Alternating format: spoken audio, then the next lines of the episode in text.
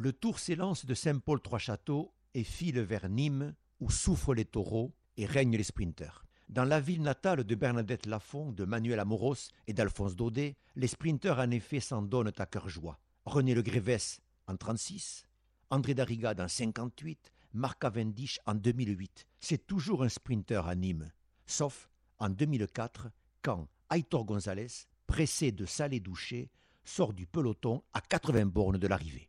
Ils sont plusieurs à sauter dans la roue d'Aitor. Laurent Jalabert, Santiago Botero, Pierrick Frédigo, Igor González de Galdeano, Christophe Mangin. L'échappée prend corps. L'écart se creuse. Mais pour Aitor González, vainqueur de la Vuelta en 2002, ça ne roule pas assez fort. À sept bornes de l'arrivée, il sort Aitor. Il laisse ses camarades échapper et fonce vers Nîmes. Jalabert et Mangin unissent leurs efforts pour revenir sur Aitor, mais il est trop fort Aitor. À lui l'étape et Robbie McEwen, le sprinter de chez Sprinter qui rêvait de s'imposer à Nîmes, devra se contenter du sprint du peloton. Aitor, c'est fort.